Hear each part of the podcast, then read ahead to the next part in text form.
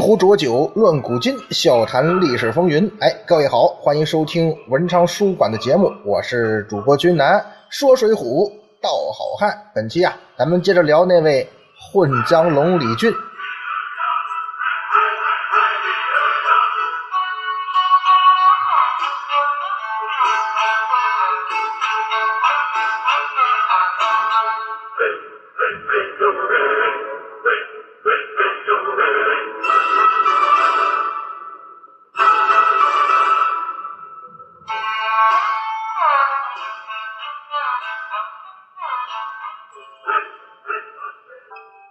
上一回啊，君南跟大家伙说到，李俊到了梁山，哎，接下来呢，他就要一步步坐上梁山水军老大的位置了。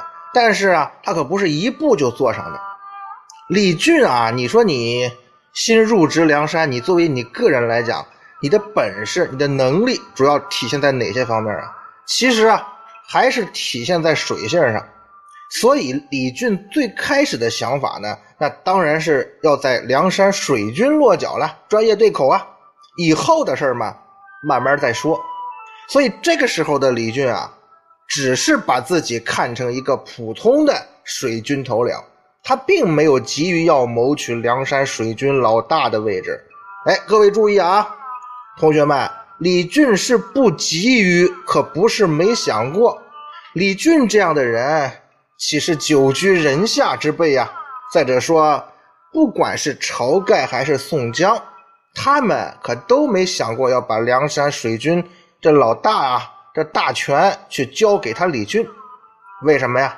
咱们先说这晁盖，在朝天王看来，梁山水军的领导给谁呀？当然是啊，当仁不让的是我那阮氏三兄弟来当啊。这么做呢？既合规矩，又合我晁盖的心意。三阮什么人呢？三阮是山寨元老，也是梁山水军创始人。梁山水寨老大不让他三阮做，让谁做？啊，旁人，你们谁有这资格？拿什么争啊？有这个实力吗？而在宋江看来呢，梁山水军老大这头领让谁做呀？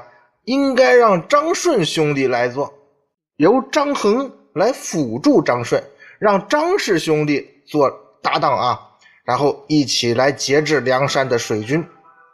这对宋江来说是最合适的。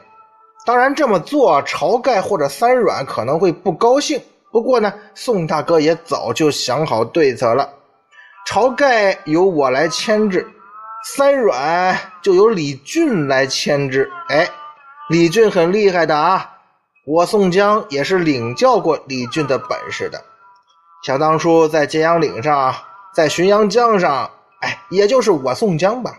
换做其他人呢，这个早就着了他李俊的道了。说什么江湖名人，讲什么江湖传奇，在李俊这滴水不漏的算计下，是一样会落败啊。也就是我宋江了。有强大的后盾和情报网支持，才堪堪占得上风啊！这就充分说明什么呢？李俊这个人啊，潜质或者说在这个仕途上的上升空间啊是很大的，要给他土壤和发挥的空间，他又有可能成为宋江的劲敌。这种人呢？宋江是不可能放心的让他迅速成长的。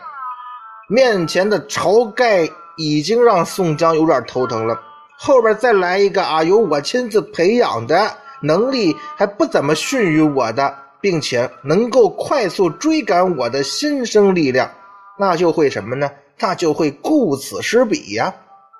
梁山水军那是块肥肉啊，是我们这个公司的这个拳头部门，是吧？也是自己争权的最大助力。李俊牵制三阮应该不成问题，也让李俊在和三阮的内斗中啊消耗一下他的精力吧，省得他总是在追赶我。而在二张成功夺权之后呢，我宋江也就可以放开手脚跟晁盖哎对线了。但在李俊看来啊，梁山的水军啊。不管现在由谁来做，最终这个位置都会是他的。李俊有这么自信吗？他不会是异想天开或者吹牛吧？一般啊，男同胞啊都会有这么点缺点，就是容易说大话，而且这混黑道江湖的人呢，吹牛的功夫就更厉害了。你不够狠，不能吹，也没人怕你啊。那李俊他会是这种人吗？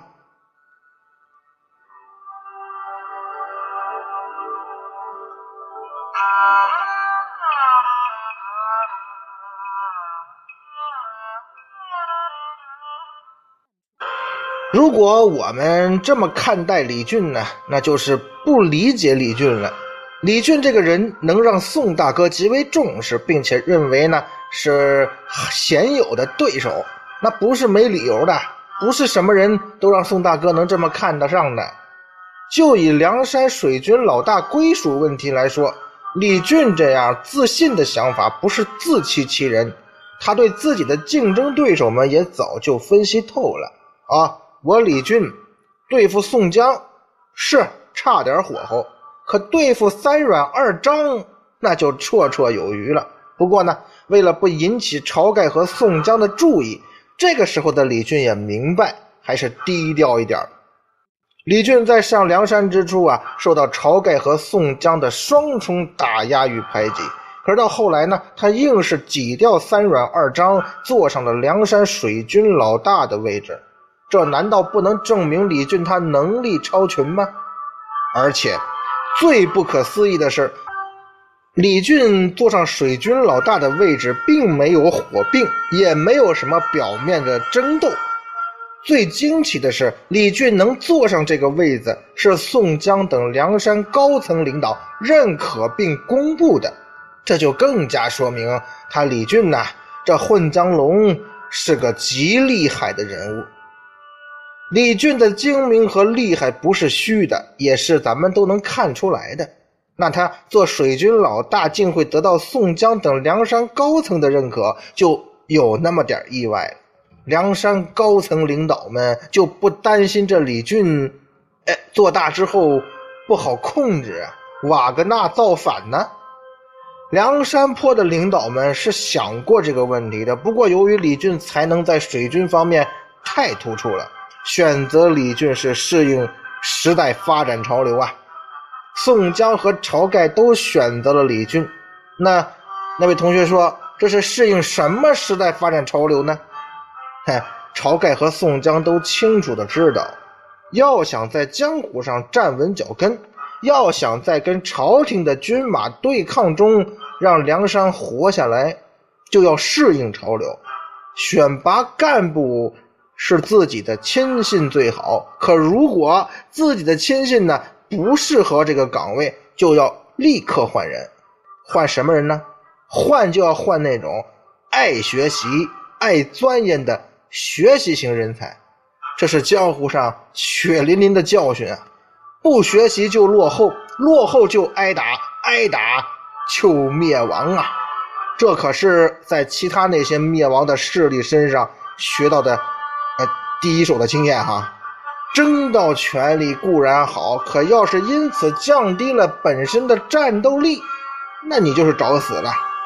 显然啊，李俊就是这种学习型、钻研型的领导。哎，您说啊，李俊就一江湖草莽，他那么爱学习干嘛呢？他就是为了在日后的江湖争斗中多那么一丝的胜算吗？也许是吧。不过我估计啊，这不是主要原因，主要的原因是李俊他拒绝平庸啊。那位同学说了，哦，感情这李俊还是一卷王，哎，也不能这么理解嘛。在人世间啊，做到不平庸，那可不是一件简单的事儿啊。李俊呢，不是一个简单的人他也不会做简单的事儿。在这个世界上，普通人很多啊，就像君南这样的，或者说在听节目的你，哈哈，普通人呢，也就是所谓的凡人。咱们呢都是凡人，咱们家庭出身一般，能力也一般，表现自然也就一般。久而久之呢，就难免会从一个平凡的人沦为平庸的人。那什么是平凡？什么是平庸呢？这二者之间有区别吗？其实呢，这又是一个仁者见仁，智者见智的问题。君南，我个人是这么认为的。说的不对呢，您哈哈一笑；说的对啊，大家伙共勉哈。平凡和平庸最主要的区别在于啊，你对待生活的态度，态度决定一切啊。这个当年米卢呃执教国足的时候呢，这个话呢都耳熟能详。你选择什么样的态度，就能决定你过什么样的生活。你同学说这不唯心主义吗？别急啊，我听我慢慢说嘛。平凡呢，就是普通人过着平静的生活，生活没有波澜，没有挫折，平平稳稳过完一生。平凡虽然看似很普通，但是也可以过得很精彩。为什么这么说呢？因为平凡的人在过自己的生活时，他们总是有一种对美好生活的憧憬。换句话说呢，平凡的人心中充满着阳光和希望。就因为内心这种积极乐观的生活态度，平凡的人才能把平凡的生活活出那么一点精彩，活得有滋味，也可以说活得还算幸福吧。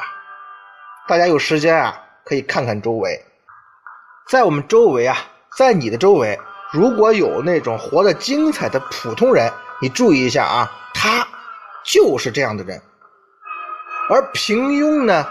平庸的人和平凡的人最大的区别就是对待生活的态度。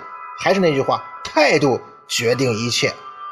平庸的人把原本平凡的生活过得一塌糊涂，那都是因为他生活态度出了问题。在平庸的人看来，社会、世界都是灰暗的、无趣的、绝望的，他们本身。就已经是普通人了，各方面就本来没有什么优势，你还消极的对待生活，绝望的对待自己，你能活得开心，活得快乐吗？你能活得乐观吗？这种人呐，在军南周围或者在你的周围也有，也比较好确认。那种混日子的人呢，哎，就是这种人，就是这种平庸的人。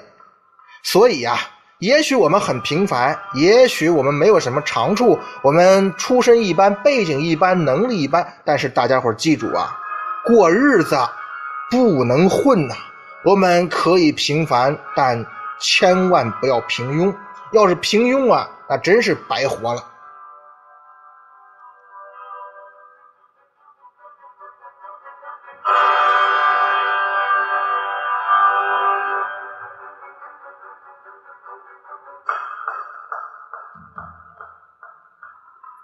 大家不妨啊，仔细的想一下，我们周围的生存条件也许是不好的，但我们千万不能混。朋友们、兄弟们、姐妹们，一定要记住我这句话啊！虽然我不想当什么呃圣母啊，但是真的，混生活是没有出路的，没有未来的，也注定是没有尊严的。还是那句话。我们可以平凡，但你不要平庸。态度决定一切。我们既然来到这个世上，我们不是让别人瞧不起的，我们也是来证明自身价值的，是证明我们出现在这个世界上是有意义的。那当然啊，不是非要证明我们有多么优秀，而是要证明我们不比那些所谓的精英们差。都是两肩膀扛一个脑袋，谁比谁差多少啊？是我们是平凡的人，但我们可以完全可以通过我们的努力，把我们平凡的生活过得精彩一点。就像俊南录节目嘛，对吧？也可以让我开心呐，也可以让听节目的你开心呐，这不就是平凡生活中的精彩吗？我们选择积极的生活，还是选择消极的生活？我们选择平凡的生活，还是选择平庸的生活？至少这个选择的权利还在我们自己手里吧。虽然这个社会有很多这样的那样的问题，甚至对于我们今天探讨的平庸和平凡，也有诸多不正常的观点和导向啊！看看抖音上那些小视频，以及最近这些乱七八糟的各种新闻啊，诸如这个社会容忍平庸、流行平庸，甚至还向往平庸，躺平了，混吃等死。但是，这绝不是我们也跟着坠入平庸深渊的理由和借口啊！也许你认为啊，社会高速发展到了今天，平庸的现象啊，应该很少了，甚至呢，可能绝迹了。哪有真正说百分百平庸的人呢？现在竞争这么激烈，生存环境空前之差，你努力奋斗还不一定能成功，还不一定有收获。平庸混日子怎么了？你平庸混日子更不可能有好的生活。也许你还认为是金钱至上的观念和衡量标准造成了如今这种现状。金钱至上的社会观念破坏了人们追求荣誉的纯心，金钱至上的衡量标准打击了很多人积极进取的斗志，也阻碍了他们追求理想的脚步。评价一个人，不看成就，不看贡献，不看尊严，只看他有多少钱。也许你还认为，把金钱追捧得如此之高，说明啊，这个社会是病了，这个社会风气是得病的社会风气。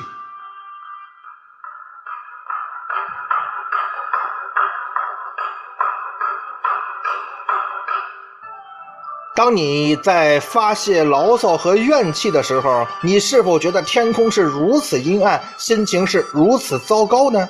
那就对了呀！发完牢骚之后呢，不但不会痛快，你会更加郁闷。所以呀，问题在哪儿啊？问题是你的生活态度出问题了。你的眼睛只是盯着阴暗，那你的心情就一定会是阴暗的。所以，我们心中呢，要有一个信念。什么信念啊？我们很平凡，但我们要做一个乐观的、开心的、平凡的人。我们的地位可以平凡，我们的身份可以平凡，我们的工作可以平凡，我们的收入可以平凡，但我还是要做一个快乐而优秀的平凡的人，而不要去做什么碌碌无为的平庸之辈。人活着总要干点什么。李俊呢？就是这种不想做平庸之辈的人，他要通过自己的努力和奋斗改变自己的处境，而且要通过自己的努力保持住心中的那份向上的拼搏之心。梁山呢，这地方虽小啊，在整个大宋版图上来说的话，虽然小，但是它也是一个小社会呀。而且是有点特殊的畸形的社会体系，在这个体系当中啊，很多人也在混生活，在没有法律管束的杀戮和无节制的纵欲的生活当中啊，人的本性是很容易迷失的。但是很明显，李俊他不想过这样的生活，他不想成为行尸走肉。他要改变自己的生存现状，他要通过自己的努力改善自己的精神世界。所以李俊呢是有着很强的上进心的，否则他不会成为揭阳岭一霸，也不会选择尝试向宋江叫板。他后来呢还向宋江学习，也是因为他有上进心呢。杀人、喝酒、分银子。这都不是李俊想要的生活。即使梁山水军老大这个位子，哪怕是梁山老大的位子，都不是李俊的终极目标。我李俊不想做一个庸人，更不想在梁山这浑浊的空气中成为一个平庸的人。我的目标啊，是要找一条生路，找一条出路。出路啊！出路在哪儿呢？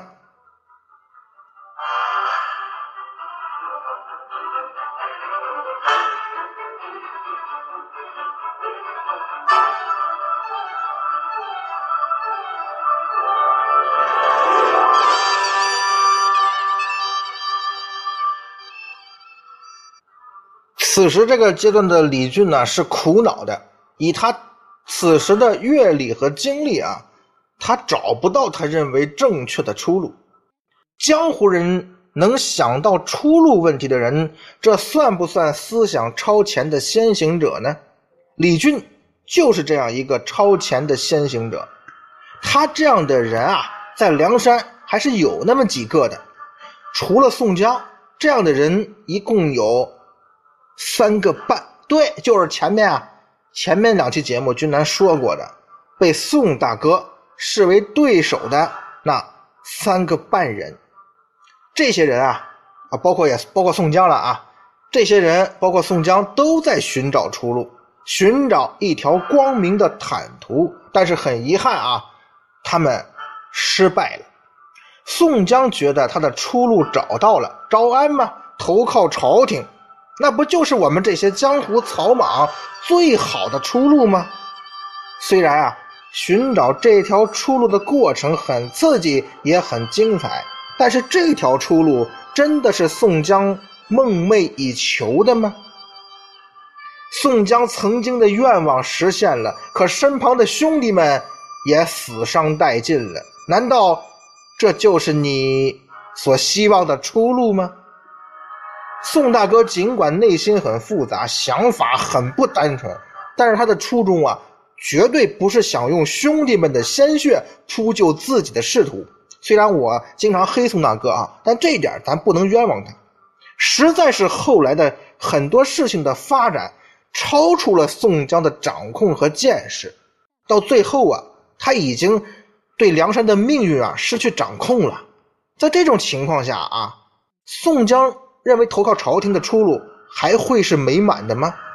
在宋江死之前，或者说在南征回来之后，哈，他有没有丝毫的后悔呢？这个咱没机会去问他了。而这三个半人中啊，只有那半个人对投靠朝廷的出路是认可的，其他三个人呢，不但不认可，反而忧心忡忡。李俊尤为突出。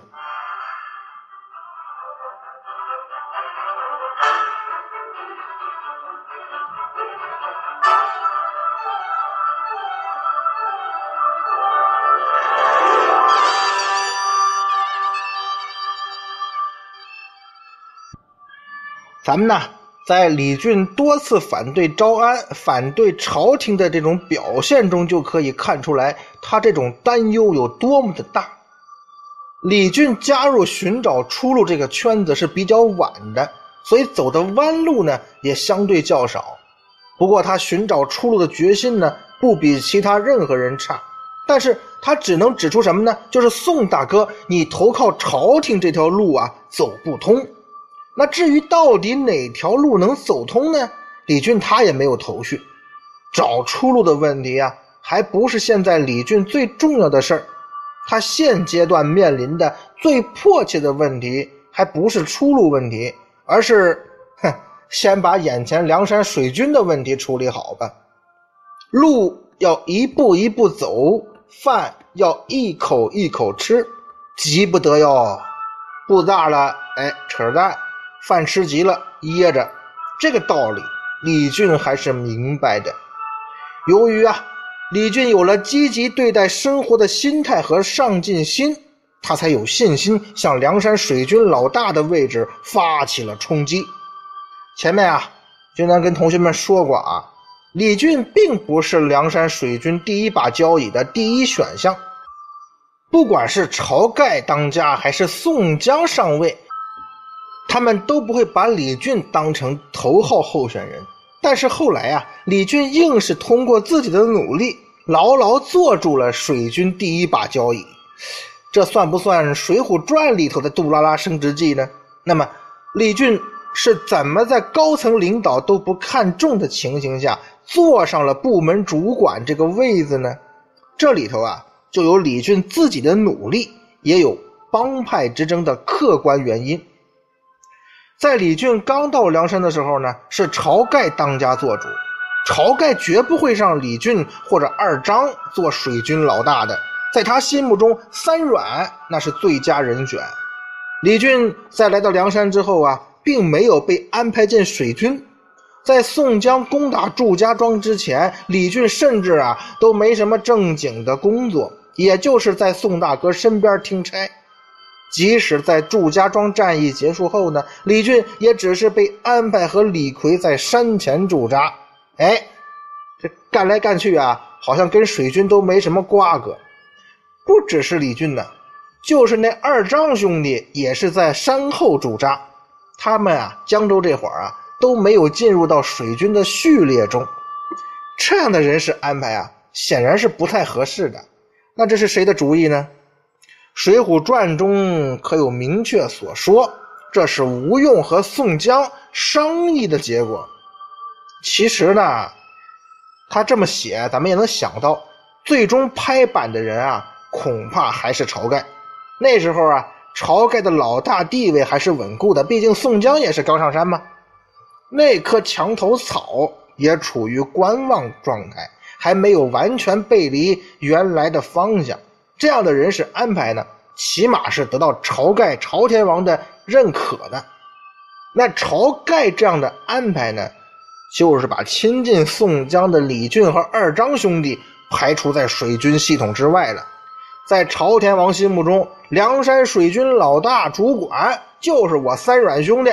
三阮水性好，经历过跟官军的水战。最重要的是，这哥仨是梁山水军的老功臣，也是我晁盖掌握梁山水军的重要臂膀。李俊和二张虽然是浔阳江上的好汉，可他们有跟官军正面作战的经历吗？白龙庙的时候，我们都打完了，他们才来呀。主要是，他们可是宋江的人呐。宋江刚到梁山就给我出难题，在重要人事安排上可不能让他有利可图。应该说呀，朝天王是从自己的角度出发做出这样的安排和决定，这无可厚非。可问题是啊，梁山水军这三阮兄弟，他能胜任吗？杀人越货，三阮在行。偷袭骚扰、小规模水战，哥仨也能应付。可是随着梁山生存压力的增大，水军队伍也在壮大呀。于是，在三软治下，这一系列问题，嘿，可就出现了。